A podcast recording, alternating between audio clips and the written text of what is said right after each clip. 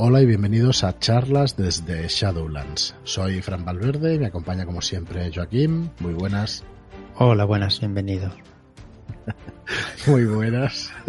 Me río. Ahora ya estamos con la. como es con la rutina de siempre. Sí. Bueno, espero que hayáis disfrutado con Joaquín y con Marlock, porque la verdad, yo para mí quedaron muy bien los podcasts, así que nada que decir, al contrario. Gracias, gracias, Fran. Digo, le va a quitar el puesto rápidamente además en el primero. No, no, para nada. Y yo, vamos, contentísimo de que, de que los hayáis hecho y vamos, que no se ha notado nada, o sea que perfectísimo. Bueno, no he oído ninguna queja, con lo Por eso, cual por me eso. conformo. No, no, estuvo estupendo, tío. Estuvo estupendo, además cogiendo un poco más de protagonismo y eso, que eso es lo que, lo que hay que hacer, agarrar las riendas y ya está. Pero bueno, ya estamos aquí y no me voy a resistir a, a explicaros eh, en qué preventa estamos sumergidos. Estamos en plena preventa de Vástagos de Sunniguraz, el tomo 3. Ujú. ¿Y de qué se compone? Bueno, estará hasta el 23 de este mes. Y tenemos dos aventuras, las dos últimas aventuras de esta campaña de Vástagos de, Su- de Sunniguraz, tomo 3. El episodio número quinto es Trending Topic y el episodio sexto es Principio. Todo final tiene su principio, como ponemos aquí en, en shadowlands.es barra vástagos 3 con número. Que ya eso escuché el otro día, que sí con número, que sí con letra. Sí, quedó bastante lioso, pero bueno. Nah, muy fácil. Shadowlands.es barra vástagos 3 con el 3 con un número, con el número 3 y ya está. No tiene, no tiene mayor dificultad. No, he pérdida. Y bueno, que también decidimos pues eh, tener un, un detalle especial para todos los que nos han apoyado, es el, el estuche Providence. Y, y bueno, es un estuche para que, donde podréis poner los tres volúmenes de Vástagos de Subniguraz. Una campaña que, bueno, para nosotros es histórica, por- desde luego, desde nuestro punto de vista. Y bueno, no se han hecho tantas en castellano eh, como para decir que no es un producto especial. Y ya os digo que para nosotros, por lo menos como editorial y como personas, pues sí que es un producto muy especial. Está escrita por Rubén G. Collantes y por Enrique Camino, a los cuales pues agradecemos muchísimo eh, pues todo el apoyo durante todos estos meses de inicio de la editorial y, y, bueno, súper contentos con la Sí, recepción sí, sí. de la gente y de sobre todo de su apoyo y, y también del, del blog o de la web, el foro de leyenda.net, que también sabemos que nos habéis apoyado muchísimo, así que bueno, ya a todos los que nos siguen y a todos los que lo han, lo han comprado o, han aportado su granita de arena pues haciendo partidas de, de vástagos y, bueno, al final pues eso, muy agradecidos. En preventa del 2 al 23 de julio tenéis eh, varias opciones, una de ellas es comprar el pack por solo 39.95, os lleváis este tomo 3 más el estuche Providence y lo podéis comprar también por separado. El tomo 3 a 29.95 y el estuche a 14.95 por si hay alguna combinación rara de factores y, y os queréis que, eh, hacer con él pues por separado. ¿no? Y nada más de esta, de esta preventa. Bueno, deciros que el día 22 de julio, el jueves, antes de finalizar la preventa, nos visitarán Rubén G. Collantes y Enrique Camino para hablar de, pues de todo este camino ¿no? que hemos recorrido juntos, de, de esta campaña entera, de cada episodio. No descarto spoilers, porque, porque es Sí. posible, ¿no? Es posible, es posible. Que no Y se calle bueno. nada, sí. Y, y bueno, y, y si queréis ver muestras también del trabajo gráfico de, de Marlo, que es estupendo como siempre, pues aquí en, en la página web, shadowlands.es barra vástagos 3, tenéis las muestras de, de los libros y también las últimas unidades de la pantalla de Tulu de 100 que nos sobraron de la anterior preventa. No quedan muchos, no sé si quedan cinco o seis pantallas, una cosa así.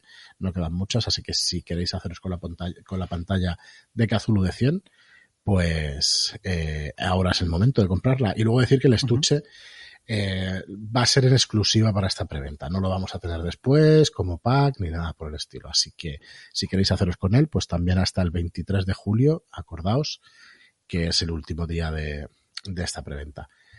Decir también que, que los dos autores han hecho algún podcast hablando de, de la de toda la campaña y tal. Lo único que ahora no recuerdo el nombre, habría que buscar en el listado de podcast y, y buscarlo. Pero de aquí en nuestra en nuestros podcasts que les decía sí, sí, sí, sí, los hemos tenido varias veces con nosotros y nos han explicado muchas veces de qué va no pero esto de la comunicación al final es eh, ir repitiendo y repitiendo para que la gente pues pues realmente se quede con, con el producto se quede con lo que la- lo que quieren hacer realmente los autores. Y me parece pues muy importante pues que,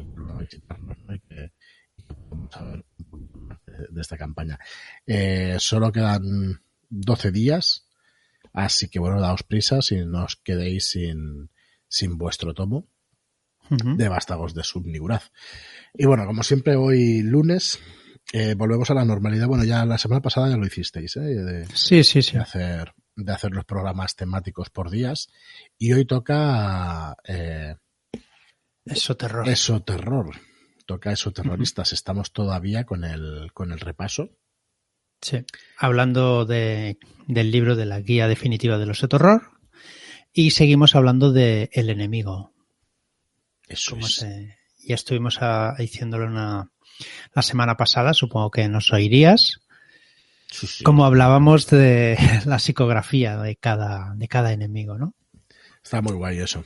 Yo es de lo sí. que más me gusta de, de este libro, toda la ambientación y todo eso, me parece muy sugerente. Es que está, lo veo como muy real, ¿sabes? Muy basado en técnicas Sí. reales que vemos de las reales, las vemos de las películas. Igual no son Sí. tan reales, ¿no? Pero Es lo que hemos hablado alguna vez de cuando interrogamos a, a, a los enemigos y tal. Ostras, no solo hay que cortar dedos y estas cosas, ¿no? Mm. Puedes hacer No. otras maneras de, de hablar con ellos y sacar mucha más información de una forma más sencilla y sin correr riesgos ni nosotros ni los ni los presos. Muy bien, pues nada, en este programa hablaremos del reclutamiento, ¿no? De cómo esos terroristas y aliados ultramundanos vigilan ante nuevos peones, per- eh, posibles peones, perdón, nuevos y prescindibles. Así que bueno, cuando quieras darle un poco y, Vale. y nos vamos combinando. Pues los métodos principales de introducción en el soterror, ¿vale? El método interno, ¿vale? Un líder de una célula existente busca nuevos e ingenuos cómplices que conozcan la verdad. Entonces, pues, si ya conocen la verdad, la verdad pues ya meterlos en, en la célula es sencillo. Existe la oportunidad de infiltración, pero claro, quedaremos eh, muy expuestos a ser descubiertos, porque en teoría, al ser de, que ya conocen todo, todos la verdad, pues igual eh, quedemos expuestos a que nos reconozcan, ¿no? Eh, los perfiles psicológicos que vimos la, la semana pasada, pues los que mejor se adaptan eh, a las nuevas incorporaciones, ¿no? Sí, son gente que ya tienen sus taras de Sí, serie. ya. Muy bien. Esa manera de hablarlo. Sí. Es, un resumen rápido Sí. y sin ningún cuidado. Bueno, luego la siguiente forma de. De introducir en eso terror a alguien es a través de la membrana, cuando una entidad de la, de la oscuridad exterior eh, se puede encarnar en nuestra realidad o telepáticamente a través de la membrana contacta con un posible líder. Y una vez pues que tenga ya ese líder, seguirá reclutando eh, sujetos para la célula de esoterror. Eh, al final, por medio de rituales de sangre, se inculcan psíquicamente técnicas esoterroristas. Tenemos pendiente de, de editar también el, el de la magia en el esoterror, que va a ser un módulo también muy interesante que nos va a explicar todos Sí. estos rituales de sangre. Pero bueno, ya los Ujú. iremos viendo. Poco a los poco, meses. sí. Así que bueno, tenemos Pues la- sí, el siguiente. el- espera, el, vamos a hacer un pequeño Ah, vale. resumen. Método interno, El líder de la célula, a través de la membrana, una entidad de la oscuridad exterior lo hace. Y luego tenemos el método fisión. Sí. Un subordinado de una célula existente es identificado como un posible líder para una nueva célula, ¿no? Eh, esto puede ser eh, a partir de desavenencias de, entre el líder y el subordinado, ¿vale? O de mutuo acuerdo. Lo que pasa es que el nuevo líder pues necesitará reclutar a nuevos adeptos para la nueva célula, ¿vale? Eh, y los podrá encontrar pues de, eh, no sé, de las siguientes formas. Luego los veremos. Muy bien. Eh, cuando encontremos una célula, siendo los de la Ordo, ¿vale? eh, nos podrá llegar hasta otra, hasta otra célula, ¿vale? No hay como diferentes ramales de, entre células, sino que con una te puedes llegar a otra y poco más. no están demasiadas vinculadas, ¿eh? se mantienen bastante separadas unas de otras. Son células completamente independientes. Ya lo veíamos hace unos meses cuando veíamos el manual básico. Exacto. Muy bien, pues dale, dale. Vale, pues la siguiente sería la célula derivada. Eh, una célula existente recluta a toda una nueva célula.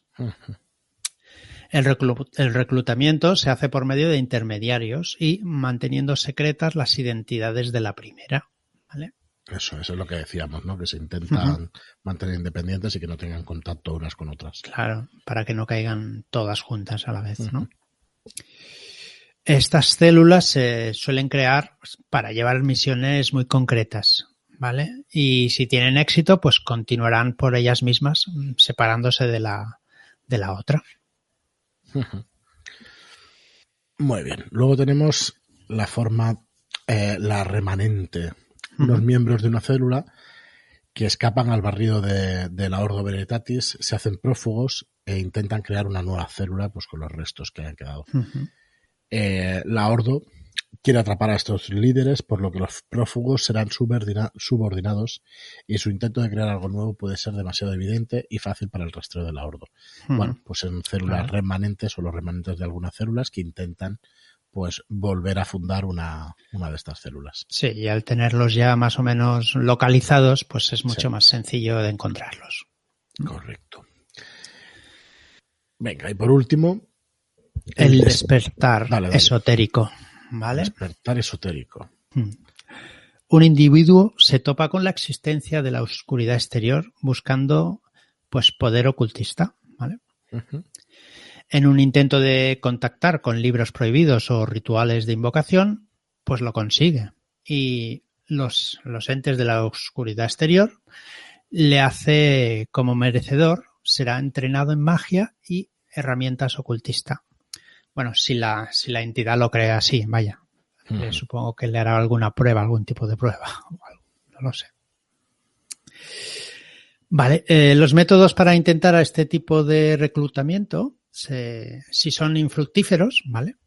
Se basan en alterar sutilmente los rituales y el contacto con la entidad, sea más ofensiva que la llamada, ¿vale? Eh, ¿Qué pasará? Que el ente se consumirá al hechicero en vez de reclutarlo. O sea que si no es merecedor, pues se lo zampará. Bueno, ya está aquí pues los métodos para para introducirlos al, al esoterror. Así es. Vale, pues pasamos a la siguiente sección que es la de comunicaciones.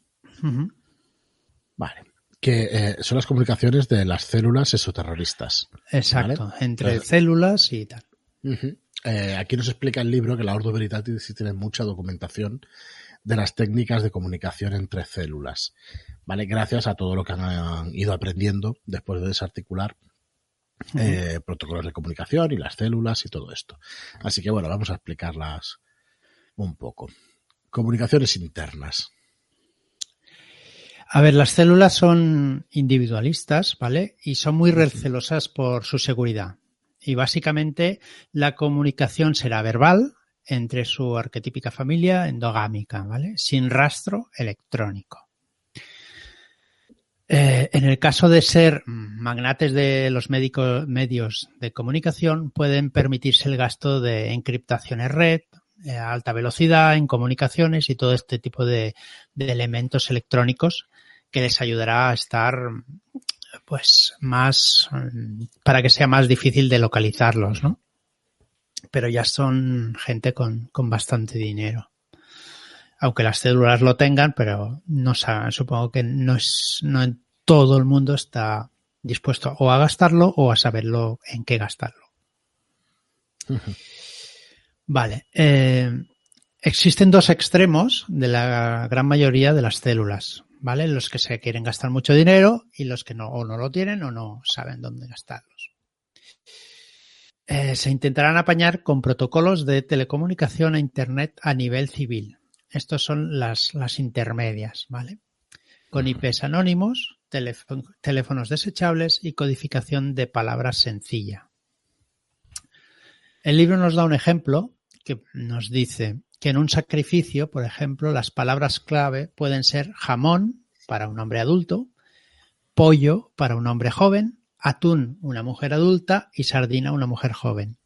Después el vertedero será la entidad a quien se dirija el sacrificio y los palillos, las armas y a los agentes, bueno, los palillos son las armas y los agentes de la, de la ordo los llaman gallos, gallinas o patitos. Depende de, de su nivel, ¿vale? Bueno, hemos visto cientos de veces, ¿no? En, comunicaciones así, que son palabras clave que sustituyen los términos por otras. Muy bien, pues estos son, perdón, las comunicaciones internas de las, de las células. Luego tenemos eh, las comunicaciones entre células distintas. Exacto. Eh, realmente mm, no se sabe si las células están coordinadas o solo parece que tienen un mismo un fin común, ¿vale? El rasgar la membrana. Realmente la Ordo no, lo sabe del cierto, ¿no? Eh, hay células que desconocen la conspiración de la cosmología de la oscuridad exterior y son completamente autónomas, van por libre. Muchas células cosmopolitas a veces trabajan juntas porque, claro, al compartir información e intercambian personal. Por eso, eh, entre estas células existe la controversia de la coordinación entre ellas.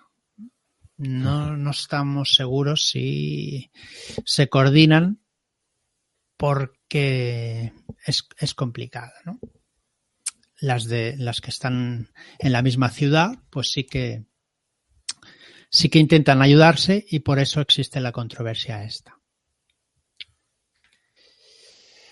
A ver, eh, algunos eruditos del tema piensan que las células eh, surgen de forma espontánea, ¿vale? Y con el contacto unas con otras viene de forma natural.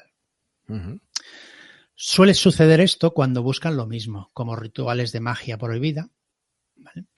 Algunas de veces una célula ataca a otra asumiendo que son agentes de, la Ordo, quienes forman parte de, la otra célula. Aunque un buen líder deberá tener en cuenta muchas variables para que esto no ocurra, investigando a sus oponentes antes de atacar y destruir. Bueno, entre ellos supongo que también existe el recelo, ¿no? Un poquito. Cuando haces el mal, siempre piensas que el, bueno, todas, las, organizaciones que, quieren hacer estas cosas, incluso empresas rivales hacen estas cosas.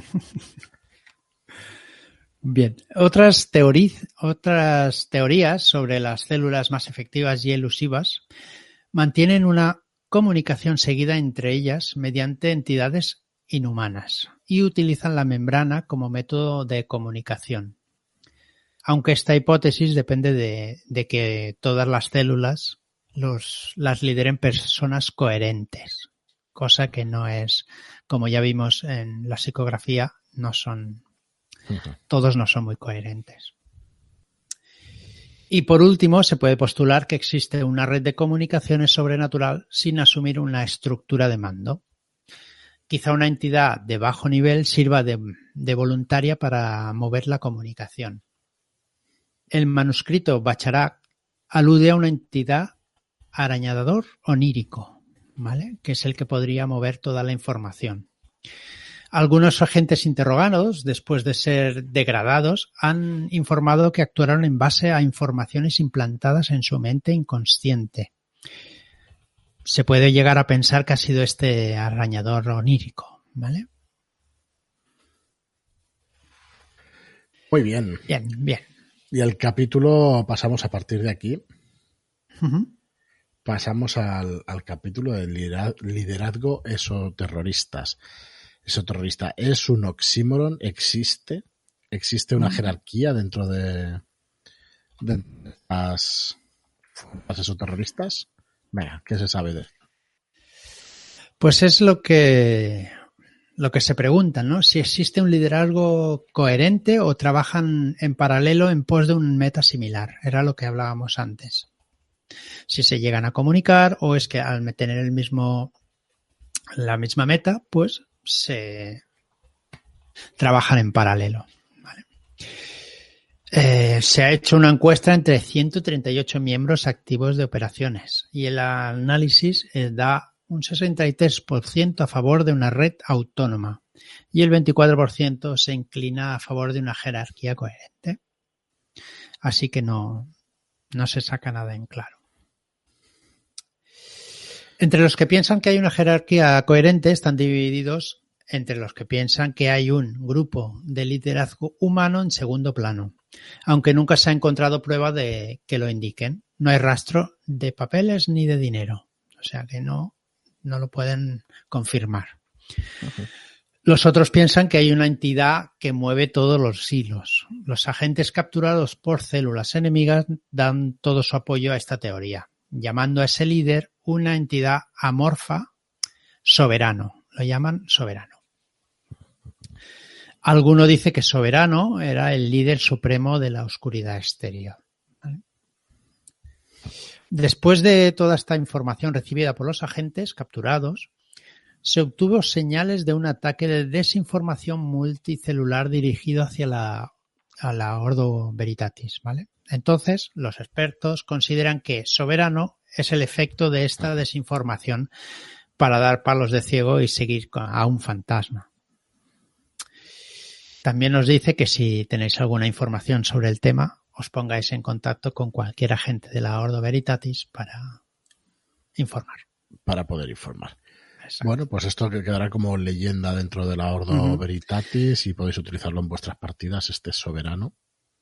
Imagino que saldrá en algún sitio. Supongo que sí, pero si es el líder supremo, pues quizá mejor no encontrárselo. Pues sí. Porque no creo que lo podráis destruir.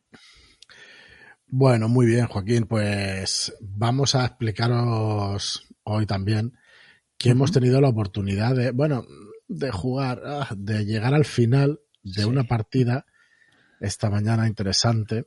Eh, interesante. De Máscaras del Imperio. Hemos tenido la oportunidad de conocer a José Masaga, eh, uno de los editores, eh, creo que uno de los socios de la editorial Other Selves, que vamos, desde aquí nos encanta la editorial y bueno, hemos tenido la oportunidad pues, de, de, jugar el final de una aventura de Máscaras del Imperio. Que, que, bueno, que hemos llegado a la mitad, por desgracia, los dos. No pudimos jugar ayer y esta mañana pues ha jugado el final. Y bueno, ¿qué tal? ¿Te ha gustado? Pues a mí sí, me ha gustado, me ha gustado mucho. Es un, muy guay. Eh, es un juego pulp en la España de 1620 más o menos, ¿vale? La España de, del Imperio Español, de las conquistas en, en Iberoamérica. Y bueno, que aunque no esté demasiado de moda hoy en día, pues bueno, es un juego de aventuras, es una ucronía, son, son unos enmascarados eh, que, que, bueno, que es, pertenecen a una asociación secreta y que no está controlada por el Estado ni, ni, ni por la iglesia. Así que es independiente por completo y así que son perseguidos tanto por un sitio como por otro. Una especie de el zorro, pero con una organización, ¿no? Somos unos cuantos aventureros, digamos, o superhéroes en esa época y, bueno, la verdad es que eh, perfiles eh, peculiares, ¿no? Por ejemplo, llevaba un, un, personaje que se llamaba Toro por una fuerza descomunal y tú llevabas una especie de druida, ¿no? Yo llevaba pues una especie de explorador, bueno, un Amazonas. Llevaba. Era un Amazonas, sí. Era un Amazonas que... Por un... sí. sí. lo que pasa es que el Amazonas tenía pues trato con animales y tenía su mascota que era un perro y, y también tenía un caballo y tal. sí, más bien era una exploradora, sí. sí. Pero bueno, estaba ahí a caballo de una cosa y otra. Y bueno, muy interesante, un juego muy pulp, de aventuras y que me ha gustado mucho pues el el tema de, bueno, pues viajar por Perú, visitar esos lugares, ¿no? Eh, que nos explicara, eh, ha sido una partida dinámica, donde el, el máster te lleva de un lugar a otro, eh, pues digamos, rápidamente. Y, y, bueno, eso siempre mola, ¿no? Eh, eh en contraposición con otros estilos que, que estamos ahí dándole más énfasis a lo que quieres decir y todo eso, pues esta ha sido pues más, más rápida y a ver, no más divertida, ¿no? Pero más eso, con más ritmo la partida. Así que también interesante.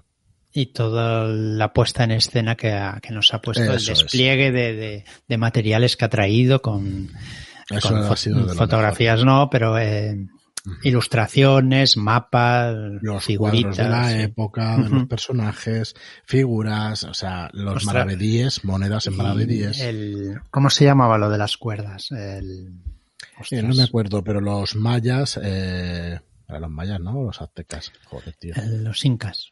Perdón. el Imperio Inca. incas, Era el imperio inca. Y no descubrieron la escritura, pero tenían una especie de cuerdas. Tú cogías una cuerda horizontal y luego una serie de cuerdas colgando de esta cuerda horizontal. Y se ha descubierto hace un año o dos lo que era ese tipo de escritura. Y pues José Masaga pues se ha currado una cuerda para darte una pista de dónde estaba pues la asociación, digamos, o, o el esoterror en este caso, ¿no? Donde teníamos que ir a, acabar sí, la sí. misión. Y, Y bueno, hemos descifrado, hemos descifrado Sí, lo que sí, sí. ponía. Bueno, Gracias entre a todos, ¿eh? Yo no tenía ni idea, pero Ineco sí. No, pero cuando lo ibas presentando, y vale, tenemos tres grupos de tres cuerdas. Venga, la del centro, Ujú. hostia, aparece un rombo. Pues ya uno ha dicho, hostia, a ver si son las coordenadas. Vale. Hostia, perdón, perdón, no voy a hacer Vaya spoiler. spoiler Por que te acabas de Nah, a, ver, tampoco se va a jugar. No está en los libros esta aventura. O sea que Ah, es vale. difícil. Venga, es difícil vale. que la juguéis. Pero bueno, que sí, que al final se ha descifrado y, y- y no digo más tampoco. Con esto podríais averiguarlo, pero de aquí a que podáis jugar esa aventura igual Mm. pasan muchos meses o años. Y nada, muy, muy guay, muy guay. Decir los libretos que están hechos en máscara del imperio también están están muy chulos, ¿no? A mí me gusta, a mí siempre me gusta. gusta mucho. Sal- Mm. salió hace un par de años. A ver, yo no, no he sido de leer, por ejemplo, aquellas revistas de hazañas bélicas, Sí. porque no era más. Era- es similar a hazañas bélicas y me parece que al, Sí, el formato al guerrero en- enmascarado también, Correcto. ¿verdad? Al, oh, lo diré mañana. A- joder, este que era un, un caballero que iba con Goliat, que se llamaba Goliat el otro y el, Ya. ah, no me acuerdo ahora, pero bueno, eh, supongo Sí, que ya sabéis a quién me refiero y eso. Y bueno, son, lo, lo que pasa es que esas revistas yo creo que eran de los años 60, 70. No, Sí, no, no. nosotros era, no habíamos nacido siquiera, pero claro, purulaban por todas partes en España. y, y recuerda esos folletines, a esa, y a literatura folletinesca y todo eso de aventuras. Pero bueno, a mí me gusta, bueno, me, me parece, hostia, una cosa distinta y que está muy bien también para pasarlo bien y, que, y para jugar otro tipo de aventuras, ¿no? O sea, otro tipo de partidas más aventureras. Así que bueno, muy recomendable, Máscaras del Imperio, como todo lo que tiene Other Self. Y a ver si algún día, pues, mira, veníamos con el- en el coche volviendo de la quedada, pensando en que podía ser una buena oportunidad de jugar Ryutama, que a mí me gustaría también mucho probarlo ese juego, porque vamos, me parece súper chulo, así de, de estilo japonés, es vivir una historia del estudio Ghibli, de un viaje personal de los protagonistas, y eso, no sé, a mí me, me haría gracia probarlo. Así que nada, darles las gracias a todos los que lo han hecho posible esta quedada y, y ha estado muy guay, la Sí, verdad. que está muy chula, sí. Muy bien, Joaquín, pues vamos a dejarlo aquí, si te parece. Muy bien. El episodio de hoy, nos vemos mañana. Recordad que estamos en plena preventa del tercer tomo de la campaña de vástagos de Subniguraz con Trendy Topic y principio de Rubén G. Collantes y Enrique Camino en, en shadowlands.es barra vástagos 3. Muchas gracias por escucharnos. No sé si lo habéis dicho, ¿no? No, Al final, Sí, gracias por la... Sí, no sí, me acuerdo. sí que me lo has dicho. Pues Gracias muy bien. por escucharnos, Muy bien. por darles al like y por decirle a vuestros amigos que nos escuchen. que compartáis animar al rol. redes sociales, claro que sí. Exacto. Para animar a todo el mundo que juega rol. Eso es. mola y apetece. Muy bien, pues nada, muchísimas gracias a todos y hasta el próximo programa. Muchas gracias y hasta la próxima.